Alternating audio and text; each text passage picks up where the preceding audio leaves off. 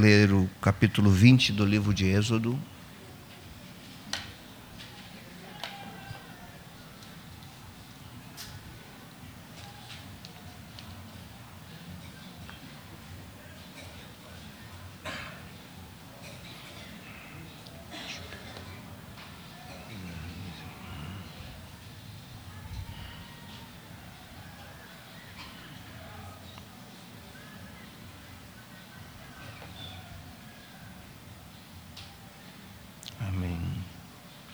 Vamos ler os versículos 1, 2 e 3.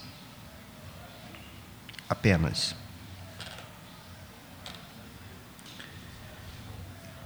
Que diz assim: Então falou Deus todas estas palavras: Eu sou o Senhor teu Deus, que te tirei da terra do Egito, da casa da servidão.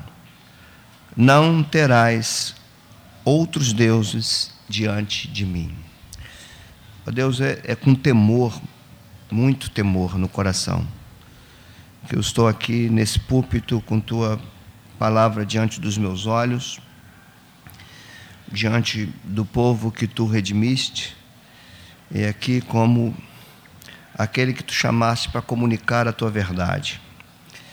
Suplico pela tua misericórdia pela intervenção poderosa do Teu Espírito, que me permita falar debaixo da unção, debaixo da autoridade que Ele me confere.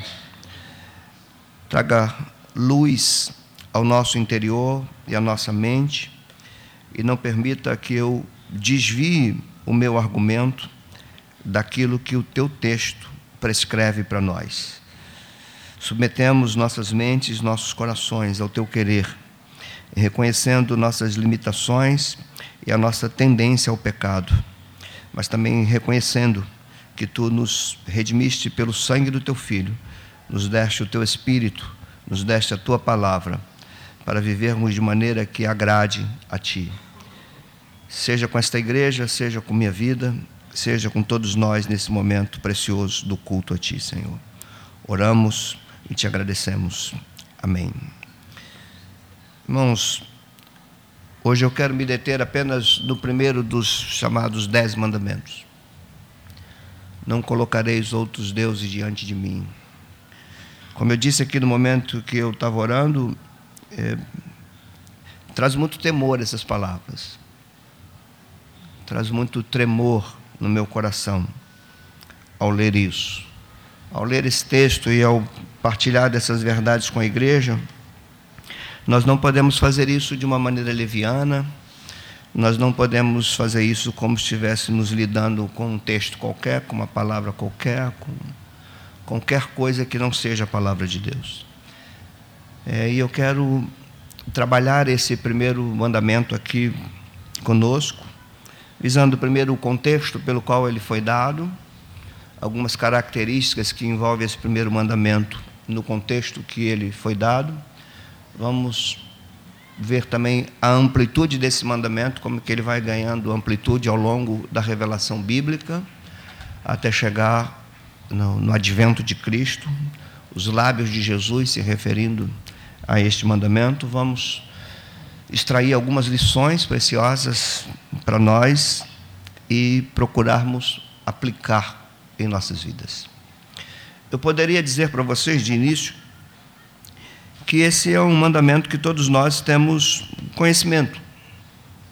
E como, como vários textos preciosos da Bíblia, nós corremos o risco de nos familiarizar tanto com aquilo que nós lemos ou ouvimos, que nós possamos perder ah, o significado disso, a amplitude disso e a importância e a responsabilidade nossa para com aquilo que é dito por meio da palavra dele. Então posso dizer que esse mandamento é conhecido de nós, mas eu tenho uma notícia que talvez não nos agrade muito. Esse primeiro mandamento, ele também ele tem o poder de denunciar muitos erros em nós. Ele tem o poder de denunciar coisas que aparentemente nós não relacionamos a ele. Aparentemente nós desconectamos algumas coisas nossas desse primeiro mandamento. E eu não tenho dúvida que ele é fundamental para a vida do cristianismo dos nossos dias e para a igreja que nós congregamos, que é essa, nós precisamos entender que é, muito da igreja hoje, ou muito da cultura pagã hoje foi absorvido pela igreja. E nós não estamos é, distante desse, dessa estatística, não. Também nós estamos dentro disso. Então, a única maneira de nos depararmos com o mundo que nós vivemos e viver de maneira que agrade a Deus é entender a forma como Ele estabeleceu para que nós possamos viver de maneira que o agrade. Quando você lida com as cartas no Novo Testamento, você vai ver sempre uma seção da carta que é a seção prática. Aquilo que nós cremos na prática, o que nos mostra com clareza que a vida do povo de Deus não é uma vida de admirar o que ele falou, é uma vida de obedecer o que ele falou. E a não obediência daquilo que ele falou, inevitavelmente traz consequências. Por quê? Por que, que a não obediência àquilo que Deus falou traz consequências? É porque Deus é fiel ao que ele falou. O que ele falou é verdade. E se não trouxesse consequências, os nossos desvios do que ele falou, a palavra dele não teria autoridade. Como a palavra dele tem autoridade, a palavra dele é fiel e ele é fiel, os desvios da, da maneira pela qual ele determinou que andássemos, o desvio vai trazer consequências, porque Deus é fiel àquilo que ele revelou para todos nós. Então, esse mandamento ele tem amplitudes grandes. Primeira coisa que você precisa observar nesse mandamento é o contexto do qual ele foi dado. O contexto aqui, a gente teria que ter lido todo o capítulo 19, o 20. O contexto, assim, é, é de um ambiente. Se você visualizar o contexto no qual essas palavras foram dadas a Deus para Moisés e de Moisés para o povo, se nós analisarmos o cenário desse contexto, é, chega a dar medo. E, na verdade, era aquilo que o povo de Israel sentia mesmo na época: medo. Tal era o ambiente de santidade. Quem estava falando com aquele povo não era um ser qualquer. Quem estava falando com aquele povo era o Criador do céu, da terra, e Moisés já tinha, já tinha dito sobre isso no primeiro livro da Torá, no primeiro livro do Pentateuco, no livro de Gênesis. Quem está falando com aquele povo é o Deus que, que criou céu, terra, que não se compara a qualquer outra coisa criada, que é invisível, muito diferente de todos os deuses que eles estavam acostumados a ver quando estavam no Egito. Então, o ambiente aqui era de muita santificação, de muita santidade. Não era qualquer um que poderia se chegar aonde Deus está falando, só Moisés poderia falar. Deus colocou limites: não passem para cá, senão vão ser fulminados. Tal era a presença, a santidade e a grandeza, que talvez seja essa, essa santidade de Deus talvez tenha sido perdida nos nossos dias, porque, é, por assim dizer, a igreja popularizou demasiadamente a, o ser de Deus. A igreja, o, o Deus que às vezes nós temos em mente parece ser muito diferente do Deus que se revelou na Escritura. Então, nós temos hoje uma, uma espécie de rebaixamento daquilo que é Deus, ele se popularizou, ele se tornou imanente demais, né? o Deus é, do cotidiano, de uma forma, não como ele atua, mas de uma forma como nós achamos que ele é. Criamos um, uma imagem de Deus muito perigosa, que não retrata a realidade da, do ser santo que ele é, o atributo que vai que vai desencadear todos os atributos de Deus é a santidade. Se eu não compreender a santidade de Deus, e foi assim que ele se revelou ao povo de Israel, eu sou santo. É, os sacerdotes tinham que escrever santidade. Santidade, se eu não compreender a santidade de Deus, eu não compreendo o seu amor. Preciso compreender a santidade dele. Se eu não compreender a santidade dele, eu não vou compreender a ira dele. Eu não vou compreender as coisas que ele repudia. Então, eu preciso compreender. Então, o primeiro ponto para você, para nós compreendermos os mandamentos do Senhor é entendermos o conceito de santidade. É o Deus santo. Ele é tão santo que nesses primeiros mandamentos, no terceiro, por exemplo, ele fala assim: não mencione o meu nome em vão. Tenha cuidado quando mencionar o meu nome. Ele é tão santo que ele diz assim: vocês vão trabalhar seis dias, mas um dia vocês têm que separar. Ele é tão santo que ele diz: nem tentem imaginar outro Deus que não seja eu. Então, isso eram, eram palavras é, fortes. Essas palavras têm tomado minha vida, têm me deixado literalmente de pescoço endurecido. Essas palavras, tal a tensão que ela gera dentro de mim, né, quando eu vejo um Deus falando assim, santo. O Deus santo falando ao povo pecador. Então, o contexto aqui é de santidade. Um outro ponto que a gente precisa entender nesse mandamento é que ele é o mandamento que vai nortear o culto do povo de Deus a ele. Se eu não entender esse mandamento, nós não conseguiremos cultuar a Deus tal como ele deve ser cultuado. Esse primeiro mandamento vai dizer: o culto é para mim. Você vai lembrar de Hebreus 13, quando o autor de Hebreus diz: Por meio de Jesus oferecei a Deus. Ele vai começar a, a nortear esse povo, e você precisa entender o contexto. Esse povo está saindo de um contexto de cultos a divindades que eram representadas por imagem de escultura, e eles poderiam correr o perigo muito grande de ao cultuar, querer associar Deus a qualquer imagem de escultura, e como bem disse o pastor Gilmar pela manhã, eles construíram um bezerro, que era uma espécie de como o Iavé era visto pelos povos cananeus. Então aqui a gente tem coisa perigosa. A gente olha esse mandamento aqui, a gente tem condições de avaliar, por exemplo, a qualidade do nosso culto. Se ele é para ele ou se nós colocamos outros deuses ou outras coisas diante dele quando cultuamos. Se nós cultuamos a ele ou nós nos dirigimos a ele para cultuar a nós mesmos. Então, tudo isso são elementos severos de avaliação para nós. Quem está falando aqui é Deus. O texto aqui também é muito importante, que são os primeiros registros textuais que foram canonizados.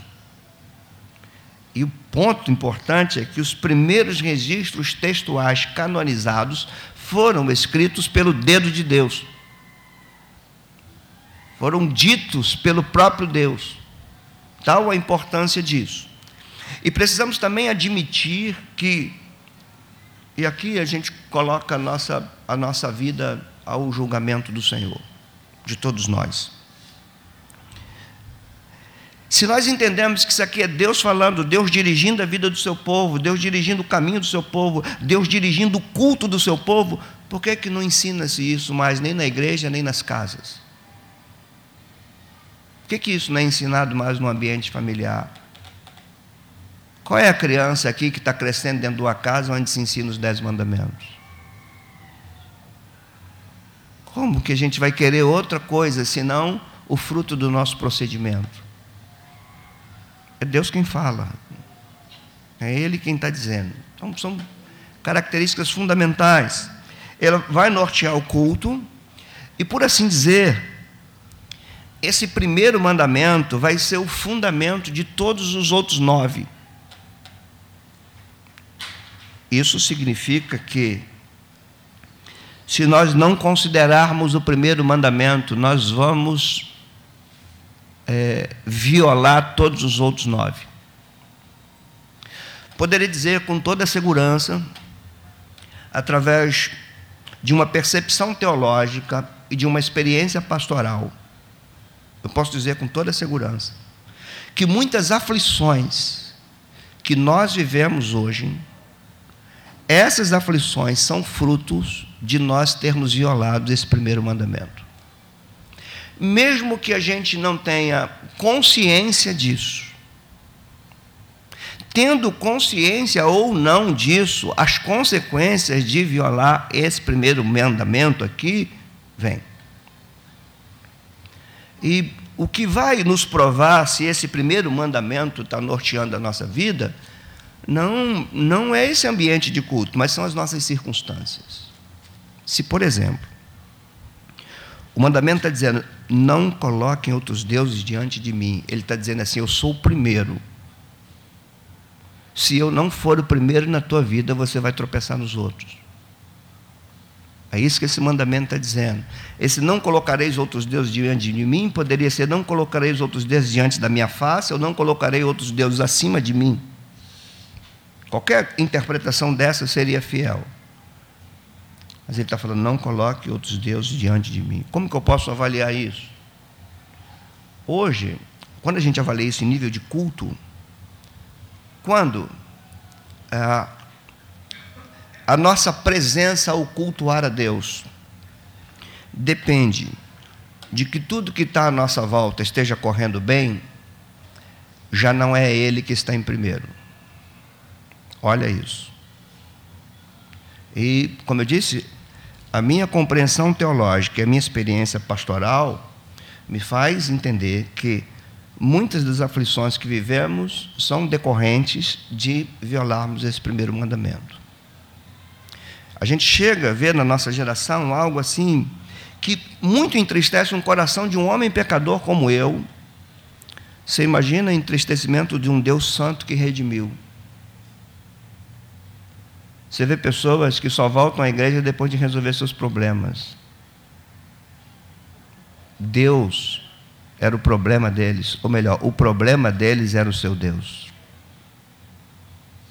Você vê pessoas hoje que, por circunstâncias da sua vida, por alguma coisa que teve, por algum aborrecimento que teve, ou em casa, ou no trabalho, ou no dia a dia, ou mesmo na igreja, ou no relacionamento com sua esposa, com seu noivo, com sua namorada, com seu amigo, seja lá o que for, tem um aborrecimento e daqui a pouco você, você não vê mais essas pessoas cultuando a Deus. Isso, por isso que eu estou falando que a gente viola esse mandamento sem perceber muitas vezes. Quando a gente vê isso, fica nítido que Deus não era o primeiro. Porque se Deus fosse o primeiro, não se viria, não se viraria as costas para ele. Não diria não a ele. Se eu não observar esse primeiro mandamento, não colocareis outros deuses diante de mim, certamente eu vou violar os nove. Ou seja, eu vou imaginar um Deus segundo aquilo que eu acho que deve ser. O nome dele vai ser banalizado na minha vida eu não pensarei muito em descansar nele, em ter um dia de cultuar a dele, que é o sentido de guarda um dia da semana, guarda o teu sábado, guarda um dia do culto coletivo, do ajuntamento do povo de Deus. Se eu viola o primeiro mandamento, o culto para mim é secundário. E o que nós vemos hoje, irmãos, é palavra de um pastor que observa: o culto tem sido secundário na vida de muita gente. O culto secundário que eu digo é o culto dirigido a Deus. Porque o culto dirigido às pessoas está em primeiro plano. As igrejas mais abarrotadas de pessoas são as igrejas cujo culto é dirigido para as pessoas. O culto dirigido a Deus tem sido secundário para a vida de muita gente. O que mais impressiona, você vê pessoas se distanciando completamente e sequer sentem falta. E quando sentem falta, o maior agravante é isso. Quando sente falta, às vezes sente falta de pessoas, sente falta do ambiente, sente falta disso e não de Deus. Esse mandamento está nos denunciando. Ele está. É, é uma forma de manifestação do amor de Deus. Então, primeiro, ele é dado num ambiente de plena santidade. Isso quer dizer que gera temor, porque é Deus falando ao seu povo. Ele norteia os outros mandamentos. Ele pode ser o indicador de avaliação dos meus procedimentos. Quando Deus deixa de ser o primeiro, o primeiro vai ser o meu lazer, o primeiro vai ser as minhas pretensões, o meu quero, a minha esposa, o meu filho, é, o meu prazer, o meu trabalho, os meus alvos, os meus projetos. Quando Deus deixa, eu, eu, eu quero dizer uma coisa, eu quero vos dizer uma coisa, dizer para todos nós: nós sempre teremos um primeiro na vida. Se Deus não for o primeiro, outra coisa ou outras coisas serão. E aí, a gente pode lembrar do conselho de Jesus que diz: a chuva vem, a tempestade vem sobre qualquer um. A casa que fica em pé é a que está sobre uma rocha. Se nós não colocarmos Deus em primeiro, outros serão em primeiro. Até você mesmo. Até você mesmo em primeiro lugar. E você já deve ter ouvido pessoas assim: eu estou dando tempo que eu estou cuidando de mim. Eu estou dando um tempo para mim. Eu decidi pensar mais em mim. Você deve ter ouvido isso muitas vezes. Decidi pensar em mim, decidi dar um tempo para mim. Eu tenho que resolver minhas coisas. Um dia eu volto. É, a gente precisa entender que lugar esse mandamento ocupa em nossas vidas. Sem esquecer de dizer que foi Deus quem falou. Esse mandamento, ele faz parte daquilo que eu chamo, que temos chamado aqui, de uma moldura da ética cristã. Ele é ampliado. Quando perguntam a Jesus, por exemplo, qual é o grande mandamento? Ele fala de forma mais ampla. Vocês lembram disso? Qual é o grande mandamento? Qual é o primeiro mandamento? Ele não fala assim: não terás outros deuses diante de mim. Ele vai ampliar isso. Que as palavras de Jesus respondendo aos fariseus não são extraídas do Êxodo, são extraídas de Deuteronômio. Que já tem, aí é um ponto interessante, entre Êxodo, aqui, contexto de Êxodo e o contexto de Deuteronômio, tem 38 anos. Então aqui o mandamento já se amplia. É, aquela geração de Deuteronômio é outra, como eu já falei para vocês. Quando perguntaram a Jesus qual é, ele diz: Amanhará o Senhor teu Deus, de todo o teu coração, de toda a tua alma, de todo o teu entendimento e ao teu próximo como a ti mesmo. Então ele já amplia. É, você vai ver também esse mandamento norteando a mente, a vida de Jesus, quando ele é tentado por Satanás, que oferece coisas a ele em troca de culto. Lembram disso? Darei tudo se você prostrado me adorar. Ou seja, se você me colocar em primeiro. E Jesus disse: Ao Senhor Deus adorarás, e só a Ele prestarás culto. Mandamento 1 aqui. Essa voz satânica, ela está ativa até hoje. Até hoje. Até hoje, nós somos seduzidos por muitas coisas que acabam nos atraindo. O que nós não percebemos é quando priorizamos as coisas que nos atraem, inevitavelmente estaremos dando culto a outro. Isso é bem reflexo do diálogo de Satanás com Jesus. Eu dou tudo para vocês. Hoje em dia, ó, quero resolver meus problemas, quero isso, quero aquilo, quero cuidar de mim, quero me formar, quero fazer isso, quero casar, quero isso tudo, quero isso tudo. Eu vou te dar isso tudo. Se eu for o primeiro. Se você destronar ele e me colocar no trono, você vai conseguir.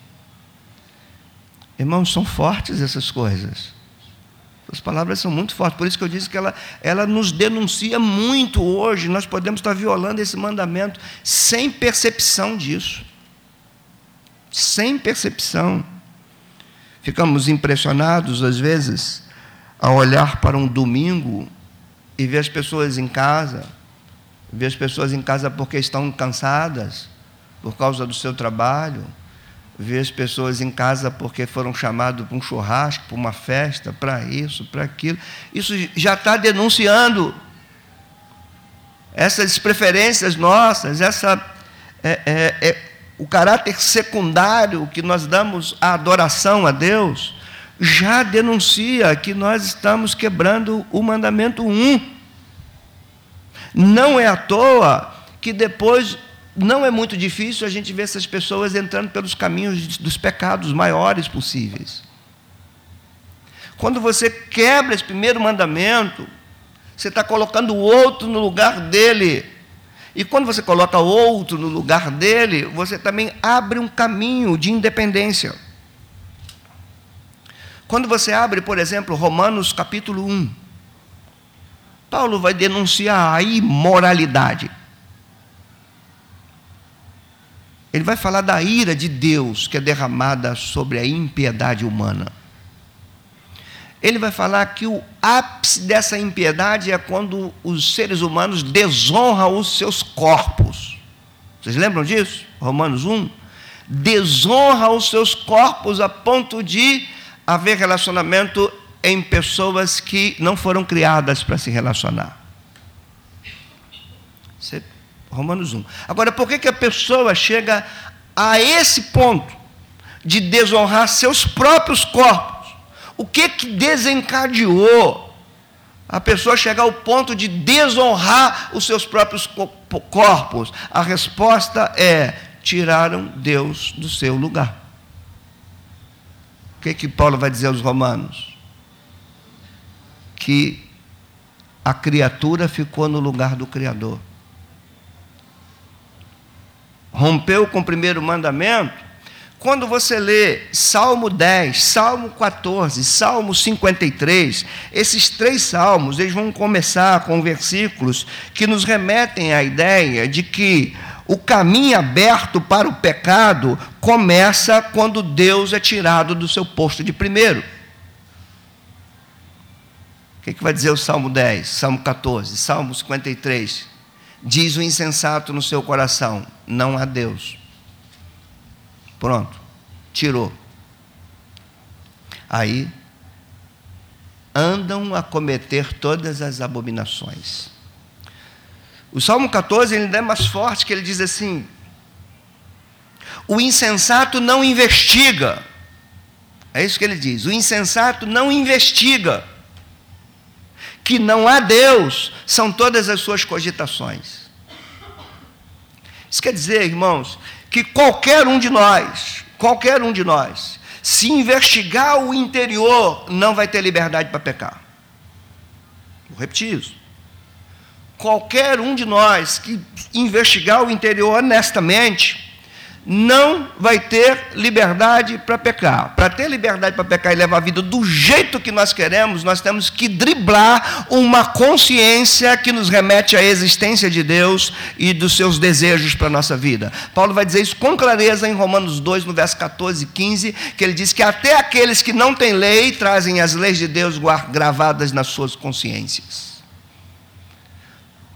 Exemplo, para a gente crescer mais. Por que, que nós estamos nos assustando com tamanha imoralidade que toma conta do nosso Brasil? Por quê? Por que, que o nosso Brasil e o mundo, né? o Brasil vai na esteira daquilo que está acontecendo no mundo inteiro? Por que, que o, o nosso país chegou a esse nível de imoralidade? Porque Deus deixou de ser o primeiro. Vocês têm que entender uma coisa: o Brasil não é mais um país cristão. Vocês precisam entender isso, nem que isso tenha que entrar goela dentro.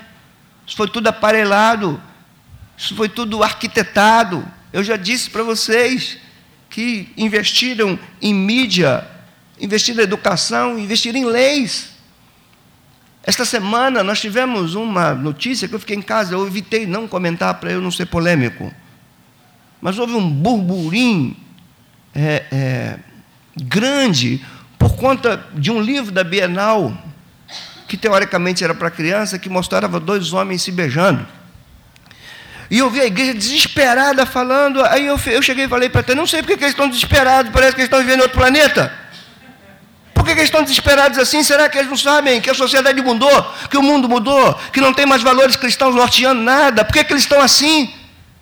Por que, que os grupos de WhatsApp bombaram com isso e não bombam com as coisas que a gente fala desse púlpito? Por quê?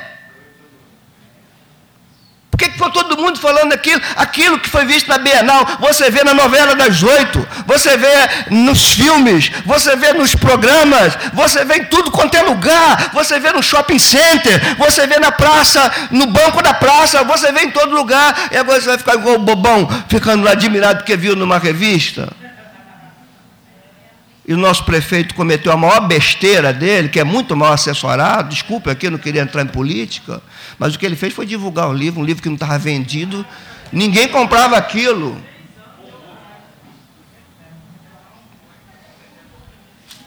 Nós somos culpados disso, irmão. Nós somos culpados disso. Estamos assustados. Estou preocupado com meu filho. Agora está preocupado com teu filho, mas teu filho está viciado no celular há muito tempo. Mas agora que você está preocupado com ele, que aparece que botou a cabeça para fora do ovo. Ih, caramba, a coisa aqui fora está perigosa. Mas há muito tempo. Por quê? Porque Deus não é o primeiro. Porque tirar, quando tira Deus, você está legitimando o erro. Você não tem mais elemento que julgue, que avalie, que norteie.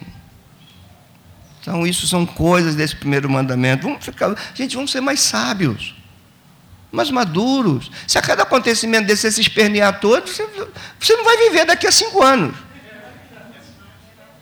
Você, a coisa vai ficar pior do que isso. Entenda, você vive numa sociedade pagã. Ou você quer é, achar que um presidente, um prefeito, um governador vai cristianizar algo? Essa ideia de messianismo político tem que acabar, irmãos. O que leva um país é. O, o Salmo já diz: é, Feliz é a nação que Deus é o Senhor. Quando Deus não é mais o Senhor, desventurada é essa nação. Acabou. E isso que eu estou falando em proporções generalizadas e nacionais, isso acontece em proporções individualizadas. Na minha vida e na tua vida. Quando Deus deixa de ser o primeiro na tua casa, na minha casa, inevitavelmente, daqui a pouco a gente está chorando pelas consequências de ter tirado ele do primeiro, dele não ter sido primeiro. Se nossos filhos vão acostumar, vão se acostumando a ver que o domingo não é tão importante para você, se os nossos filhos vão, vão se acostumando a ver que isso aqui é mais um turismo, uma coisa social de domingo, você vai ver isso lá na frente. Você vai ver o resultado disso lá na frente. Você está violando o primeiro mandamento. E Deus é fiel ao que ele prescreveu. Então, a conta vem. Não tenha dúvida disso. Outro ponto. Venha de novo para esse texto de Êxodo 20. Suponho que você ainda está é, com a Bíblia aberta. Que o verso 1 vai dizer: Falou Deus. É isso? Deus fala. Qual foi a primeira vez que Deus falou? Hum? Disse Deus: haja luz. Então Deus fala quando cria e Deus fala quando recria, quando redime. Deus criou falando. Aqui Deus está resgatando, redimindo e falando. Por que, que o Sermão da Montanha está posicionado lá no Evangelho de Mateus, no capítulo 5, depois do batismo, da tentação e da escolha dos discípulos?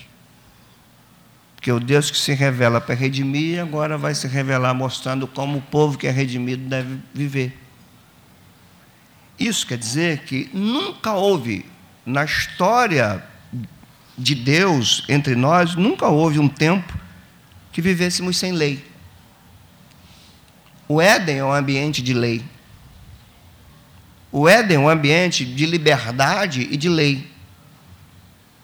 O Éden talvez seja um retrato muito interessante para a gente. Por que, que Deus nos proporciona, ao você é, é, visualizar o jardim do Éden, onde foram criados os primeiros seres humanos? Por que, que você consegue perceber ali? Deus deu desfrute de tudo que é bom, tudo que Ele criou. Ali tem lazer, ali tem desfrute da natureza, ali tem tudo.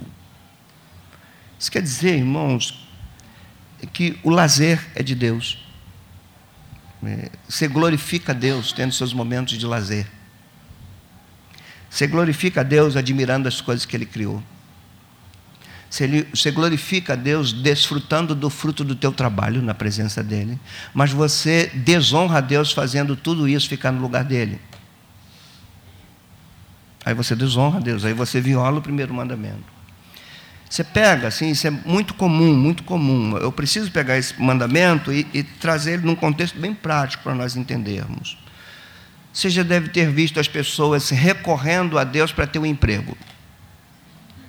Quando um emprego, o emprego fica no lugar de Deus. Você vai ver pessoas falando assim: Eu não vou domingo porque eu estou trabalhando. Trabalhando quando? Até sábado. No domingo eu estou cansado. Aí eu não venho. Ou então, você não trabalhava até sábado, mas eu estou trabalhando também o domingo para poder ganhar mais. E essa pessoa diz que tem fé em Deus. Essa pessoa diz que confia em Deus. Essa pessoa diz que confia em Deus, mas ele está confiando no seu braço. Aí, quando vem alguma coisa que o impede de trabalhar, aí ele vê que esse Deus que ele colocou de lado o sustenta. Irmãos, ou a gente aprende, ou a gente tem que ir lá e voltar e dizer, pastor, eu quero me batizar aqui, que eu estou me convertendo. Ou a gente aprende ou volta para o fim da fila aprendeu o que é cristianismo. Então ele diz: Eu sou o Senhor teu Deus. De, é, é, então falou Deus essas palavras: Eu sou o Senhor teu Deus que te tirei da terra do Egito, da casa do servidão. Até aqui ele não dá os mandamentos. Até aqui ele não fala aquilo que ele requer do seu povo. E qual é o princípio para nós? Deus não diz o que quer de nós sem antes dizer quem Ele é e o que Ele fez. Quando? Aí que está a paulada na nossa cabeça. Quando Deus não é o primeiro, é porque nós não sabemos nem quem Ele é, nem o que Ele fez. E a, a palavra do profeta é: o meu povo está sendo destruído por ser ignorante. Oséias, meu povo está sendo destruído porque ele falta conhecimento, que abandonaram minhas leis, porque os sacerdotes não transmitiram. E por isso que eu estou falando que essas palavras elas têm um, um, um teor muito sutil. Hoje pela manhã, quando saí aqui, eu estava falando com uma pessoa, você tem que perceber as provas sutis de Deus. Quando, quando Deus prova você com aquilo que aparentemente não é uma prova. Eu dei o exemplo aqui de você usar Deus para conseguir o emprego, depois você coloca emprego no lugar do Deus que você usou. Mas também tem aqueles que estão no mundo, que estão, que não conseguem sair de lá, que você vê, meu Deus, aquela pessoa estava na igreja, aquela pessoa era assim, e essa pessoa descambou para lá, está afundada no pecado. Você pode ter certeza que ela está lá porque ela violou o primeiro mandamento. Por isso, ela colocou outra coisa no lugar de Deus. Ela foi para lá. E a gente ora, a gente pede, a gente clama. Né? E aqui está a grande incoerência entre conceito arminiano e conceito reformado conceito arminiano vai dizer assim: é o homem que escolhe. Então, para que você ora a Deus para salvar o homem? Se é o homem que escolhe.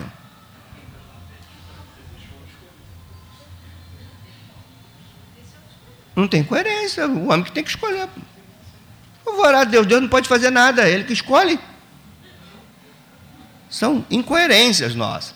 Então, esse que pela soberania de Deus é arrancado daquela lama, e é trazido para cá, aí você vai ver essa pessoa comemorando em outro lugar.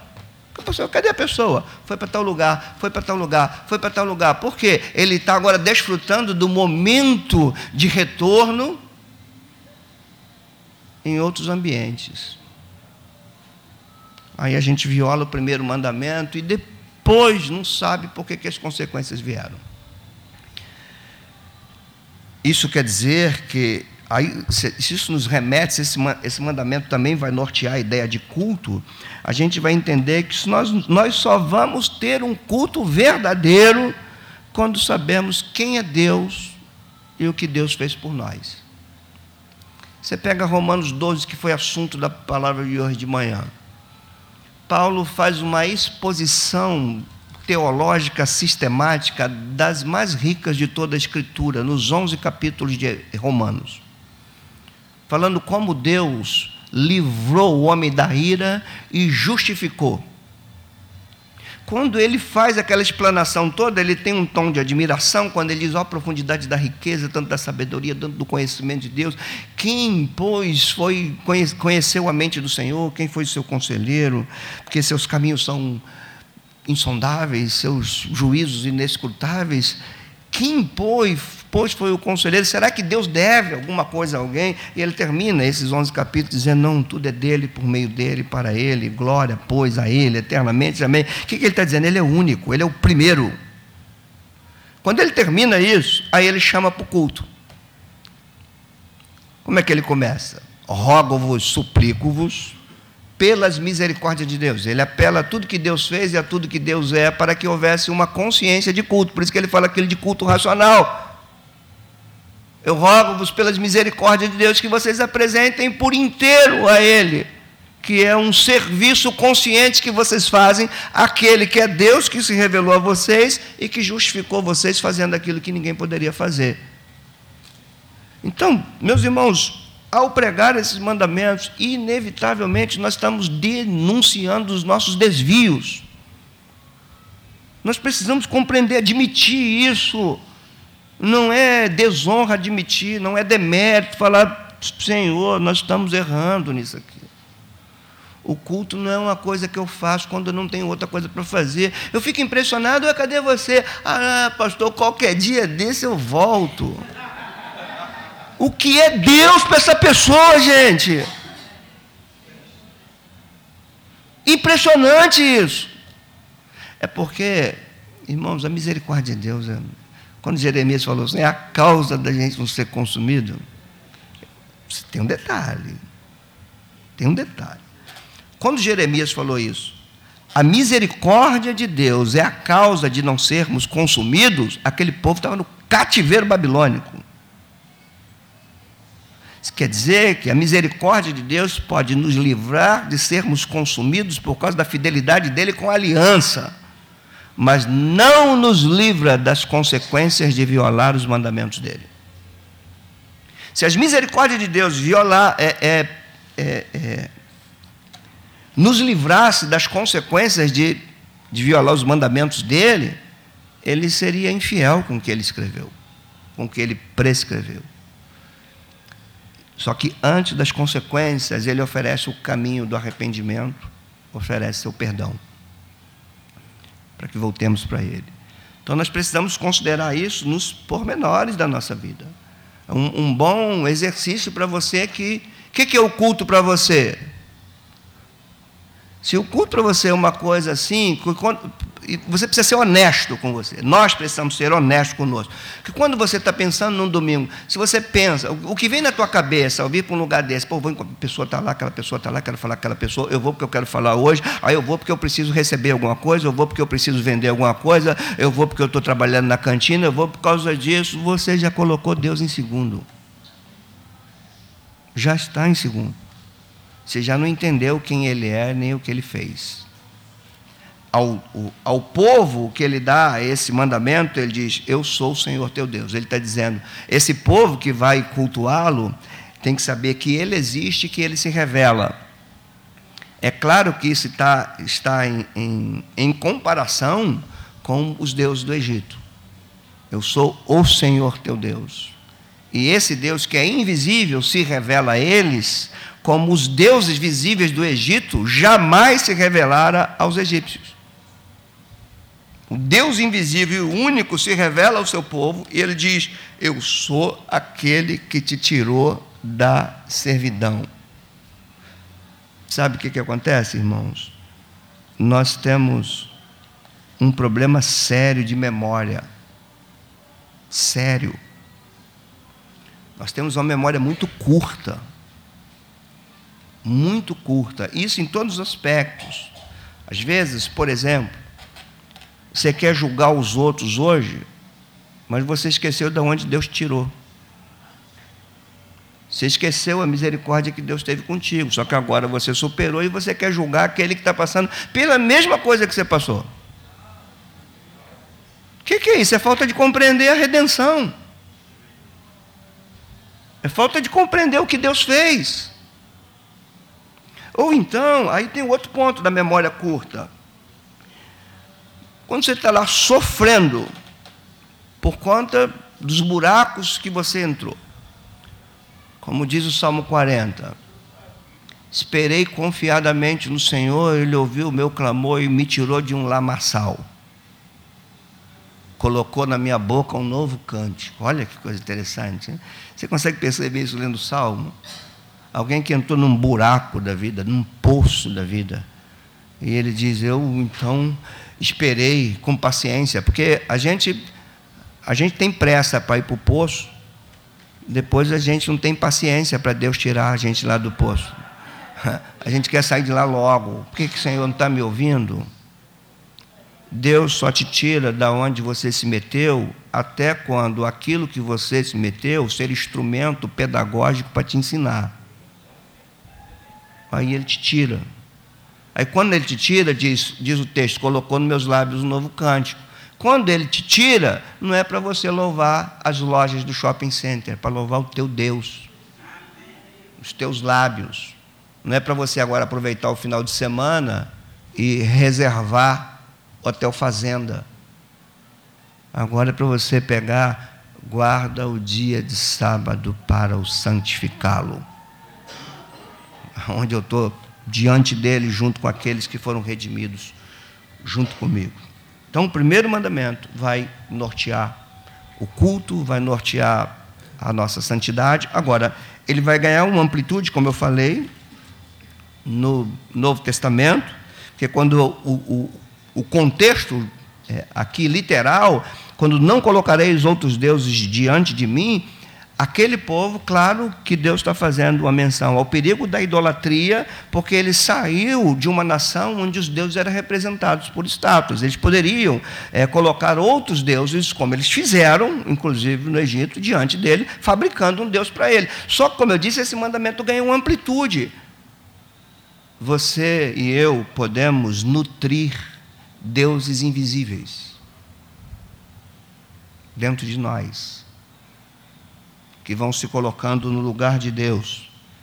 Que deuses invisíveis seria esse? Orgulho é um Deus invisível. Você é tão orgulhoso que você não consegue pedir perdão. Então, teu orgulho é o teu Deus. Você é, tão, você é tão orgulhoso que você se sente superior aos outros. Teu orgulho é o teu Deus. Outro Deus, e esse é bem mais nítido no Novo Testamento, chamado de Mamon, é o dinheiro. O dinheiro pode ser o teu Deus. Aí eu adoro ao Senhor, eu louvo ao Senhor, eu choro no culto, mas eu não contribuo com nada, porque o dinheiro é o teu Deus. É Ele que governa a tua mente e tua vida. Não, mas eu dou para outras coisas. É o teu dinheiro que está governando você, não é Deus que está governando o teu dinheiro. Quando eu digo que, ah, por que, eu não posso? Eu não posso. Você pega para um judeu ortodoxo, eu já falei isso para vocês, pega para um judeu ortodoxo e fala assim: olha, abre a tua loja sábado, que o movimento é muito maior. Ele, se ele for ortodoxo, ele fala assim: aparta de mim.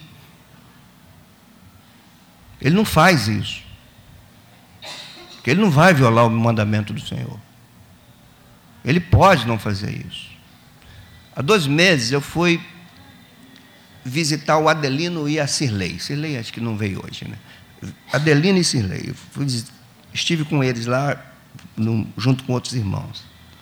E eu estou conversando com o Adelino, eu sempre aprendo com aquele português, porque ele, ele é inteligente porque ele é Vasco, né?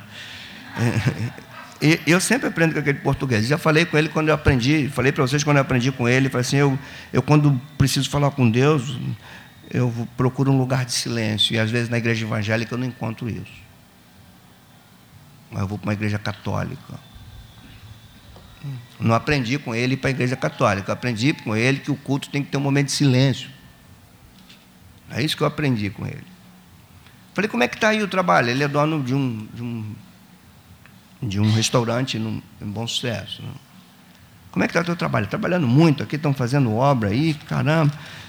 E, e, a programação que eu fui lá foi num sábado. E como é que você fez então para abrir? Eu não, não abro sábado. Você pegar um restaurante que vende comida e falar assim, eu não abro sábado. Eu falei, por que você não abre? Porque senão eu fico escravo disso aqui. Preciso de tempo para mim, para minha família. Gente, eu fico impressionado, muito impressionado. A vida não consegue nos ensinar. Não consegue nos ensinar. Quando você lê Paulo assim, eu já aprendi a viver contente. O que, que ele está dizendo? A vida me ensinou e eu aprendi. Aprendi o que? A viver. A viver como? Com contentamento. Aprendi a viver contente. Mas em que situação? Em qualquer uma. Em qualquer uma, eu já aprendi. Isso é aprendizado. Se você não aprende isso, você vai ficar apanhando da vida muito tempo. Porque você vê as pessoas falando das mesmas coisas. E aí eu olho para Êxodo 20, é não colocareis outros deuses diante de mim. Mas se eu não fizer, eu não vou ganhar, o dia que eu ganho mais, o dia que eu ganho mais. Aí, aí vem um negócio de um, de um pernilongozinho, Aí pronto, pum, cama. Cama. Aí você vê a pessoa, caramba, olha como é que Deus tem me sustentado. Não, tá, é mesmo. Agora esse Deus existe. Agora esse Deus é verdadeiro. Mas antes, você colocou o teu trabalho no lugar dele. Não estou falando com aqueles irmãos que têm obrigatoriedade de trabalhar. Estou falando daqueles que têm a opção mas eles não compreendem isso aqui. Qual seria um outro Deus invisível? O prazer, o hedonismo. Irmãos, o pecado, ele é prazeroso. Porque você acha que Satanás ia te tentar com algo que não te dá prazer? Você acha? Pecado é prazeroso. Mas quando eu digo o Deus do prazer, eu não estou falando só do prazer do pecado. O prazer do lazer, o prazer da liberdade, o prazer de dizer eu sou livre. Eu fico impressionado, às vezes, quando eu vejo pessoas se afastando da igreja e falam assim, eu estou vivendo de maneira livre agora. A lágrima vem no meu olho, que essa pessoa não compreende nada de quem é Deus. Quando eu digo que a lágrima vem no meu olho, porque se essa pessoa não aprendeu, é porque eu não soube ensinar. Aí vem para mim isso. Eles não aprenderam na igreja que você pastoreia, quem sou eu. E aí, por isso que às vezes a gente não dorme, irmão. Por isso que às vezes a gente tem dificuldade de dormir por conta dessas coisas. É o prazer, é o hedonismo, é o prazer. Ah, eu não vou porque eu vou para isso, vou para aquilo, vou fazer aquilo, vou fazer aquilo, outro, meus amigos, muito tempo com meus amigos, meus colegas. O prazer, o prazer é o teu Deus. Você está se satisfazendo com as coisas que você faz, esse prazer é o teu Deus. Você colocou no lugar do Deus que te tirou da terra do Egito. Você se colocou no lugar do Deus que te libertou, que te deu uma condição diante dele que ninguém poderia te dar. Imagina esse Deus criador do céu e da terra, você pode chamá-lo de Pai. Você pode estar sozinho com Ele, adorá-lo. Oh, irmãos, eu falo isso com muito temor no meu coração, muito, muito, muito, muito. Mas eu sei que as consequências são inevitáveis e elas às vezes não são imediatas. Isso é outra coisa. Outra coisa perigosa é quando você viola um mandamento e você não tem consequências imediatas. Você acha então que não tem problema nenhum. Mas depois vem. Pode estar certo disso. Bom, outro Deus invisível, a sabedoria humana. Irmãos, como, como eu vejo as pessoas se endeusando quando começam a conhecer alguma coisa. Como eu vejo isso? Diante desses olhos aqui que está ficando velhinho, está caindo, como eu vejo? Do menor ao maior.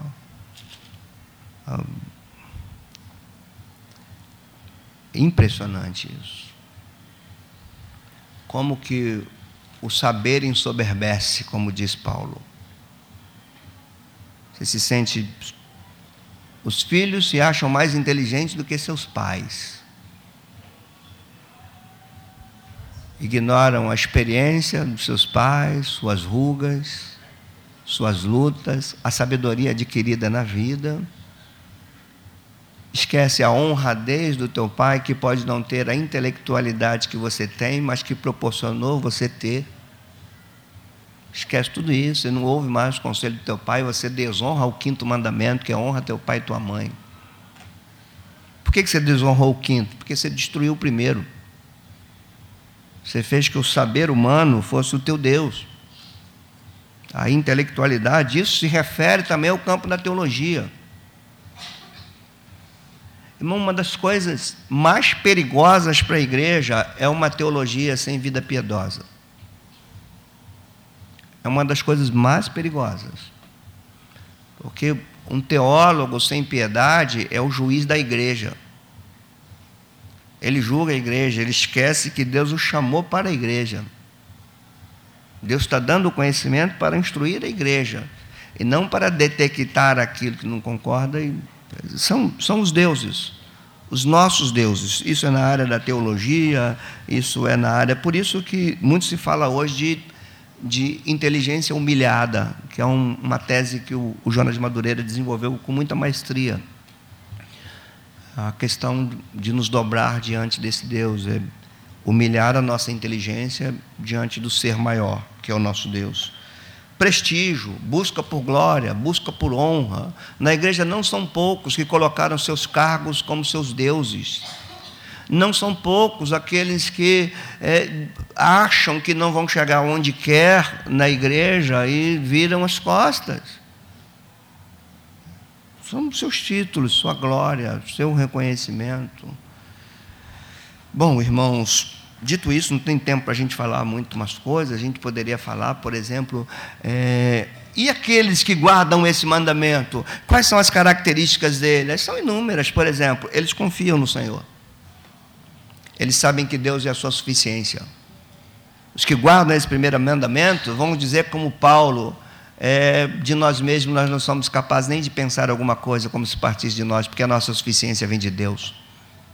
Se aquele que do, coloca Deus em primeiro lugar, esses vão, vão se mostrar fiel a Ele, leal ao Senhor, porque colocam em primeiro lugar. Esse é o sentido que vai nortear a minha oração, a minha vida, a minha santificação, a minha fidelidade. Os que guardam o primeiro mandamento são aqueles que levam as coisas do Senhor com zelo, não leva de qualquer maneira, não faz de maneira relaxada, não dá a Deus o que sobra.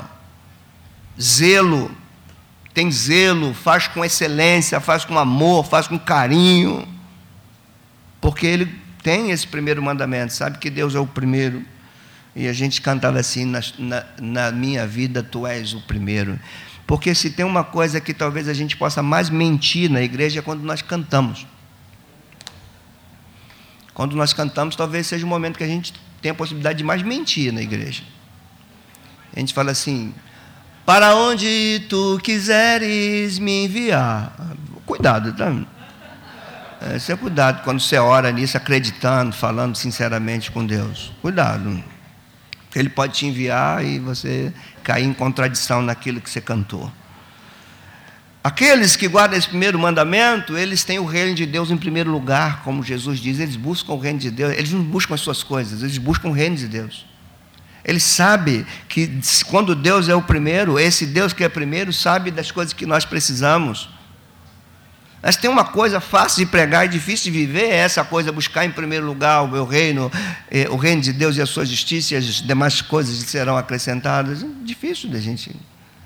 A prática disso não tem sido muito comum na igreja. Mas aqueles que colocam esse mandamento em primeiro, são esses que vão priorizar o reino de Deus. Qual é o grande exemplo disso?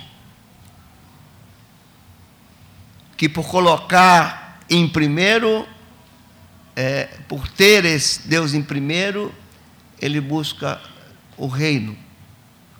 Você vai ver o relato poético, teológico de Paulo, diz: Tem de nós o mesmo sentimento que houve em Cristo Jesus, porque ele, sendo Deus, não considerou ser igual a Deus, coisa que ele devia se aferrar, mas antes a si mesmo se esvaziou, assumindo a forma humana, sendo reconhecido em figura humana, a si mesmo se esvaziou e, e, e foi, serviu e depois foi obediente até a morte morte de cruz. O que, que é isso? Por que, que ele diz assim: O Pai não tem me deixado só, eu faço sempre o que lhe agrada?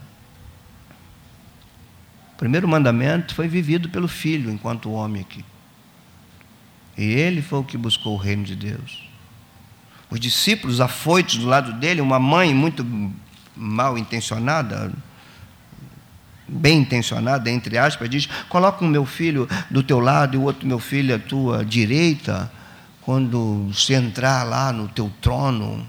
Coloca um, os dois são bonzinhos, legalzinhos. Você ele vai, vão beber do cálice. Não, eles bebem, bebem do cálice, tudo tem, vai sentar lá. Então eles fazem tudo que tem que fazer. Não tem nenhum problema. Aí Jesus fala assim: aqui entre os homens é assim, mas no reino de Deus não é assim. Quem quer ser servido, sirva. Quem quer ser o primeiro, seja o último. Quem quer ser honrado, honre. Quem quer ser amado, ame. Quem quer viver, morra. Quem quer ganhar, perca. Esse é o reino de Deus.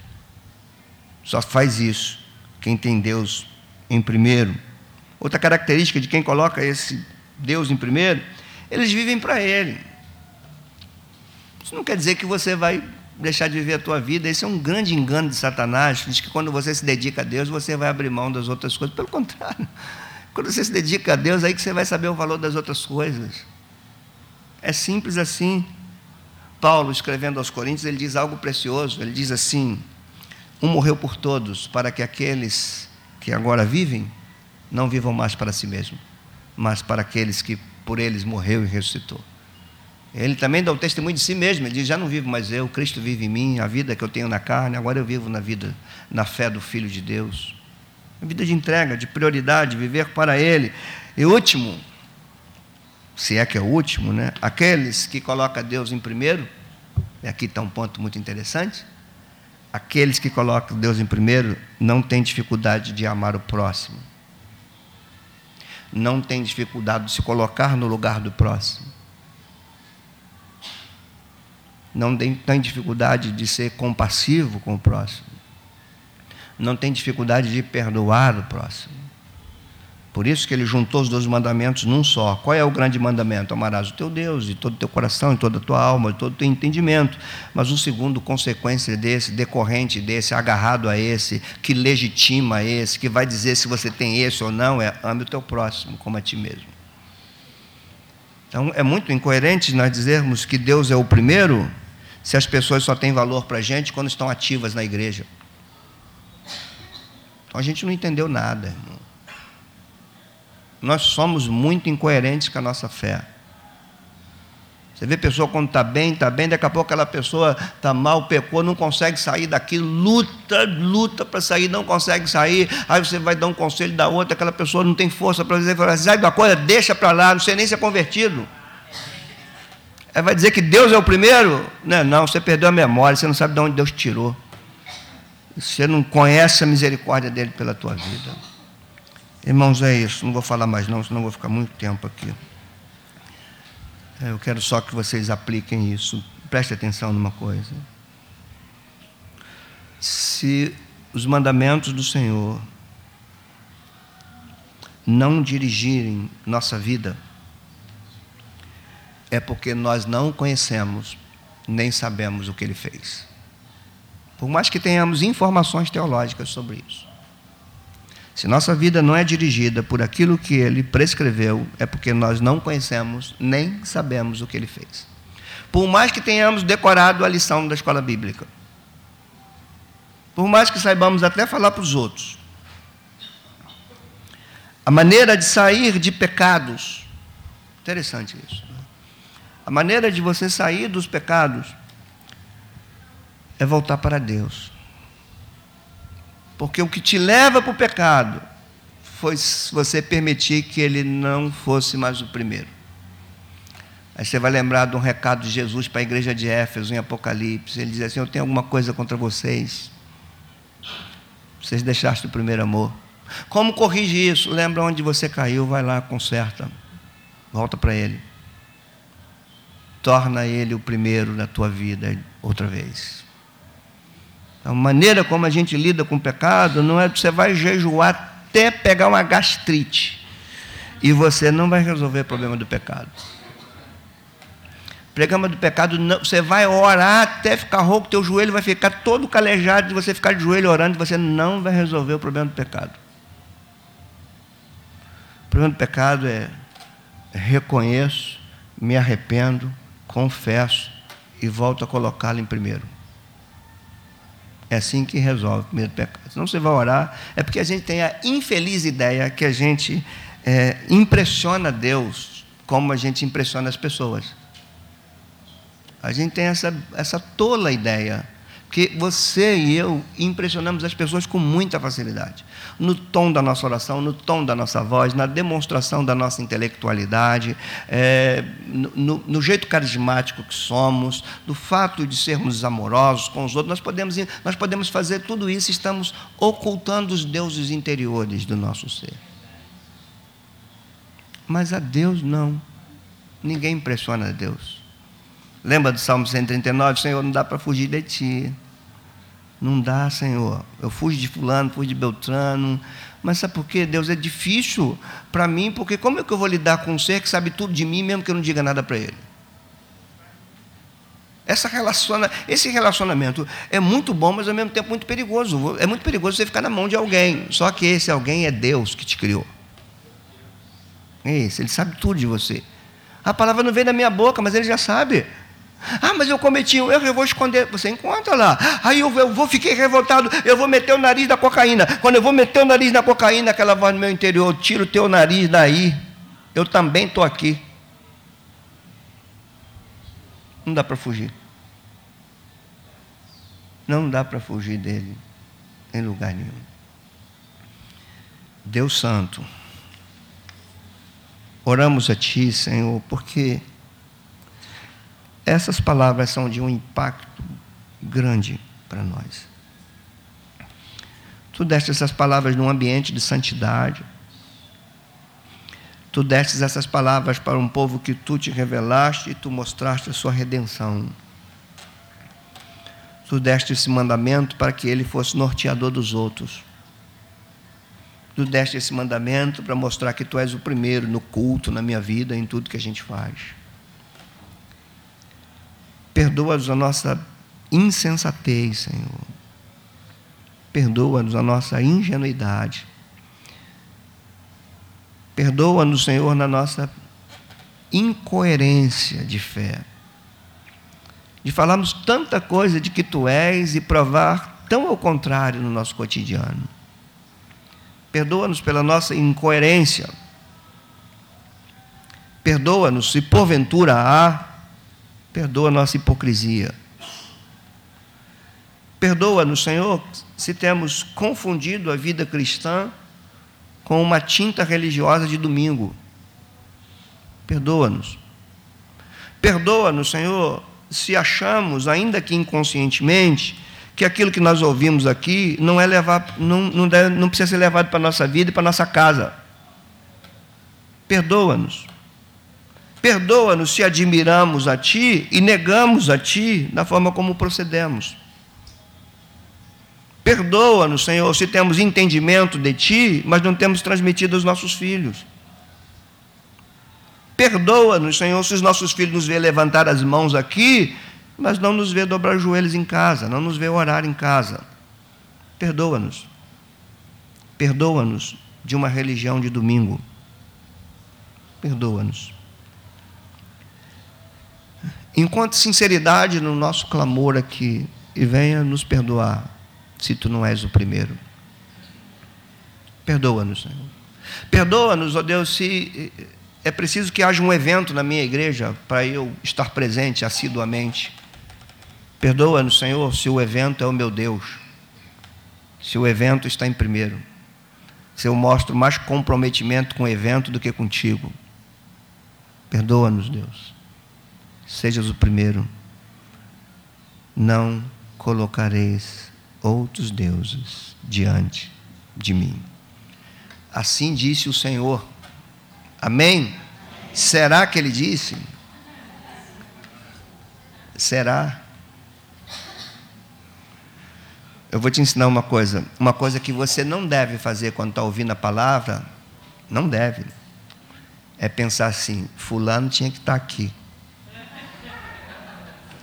Não faça isso. É você que ele está falando contigo. Com fulano, deixa que ele se encarrega.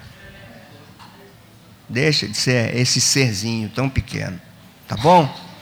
Quero lembrar algumas coisas rápidas para a gente terminar. A primeira delas.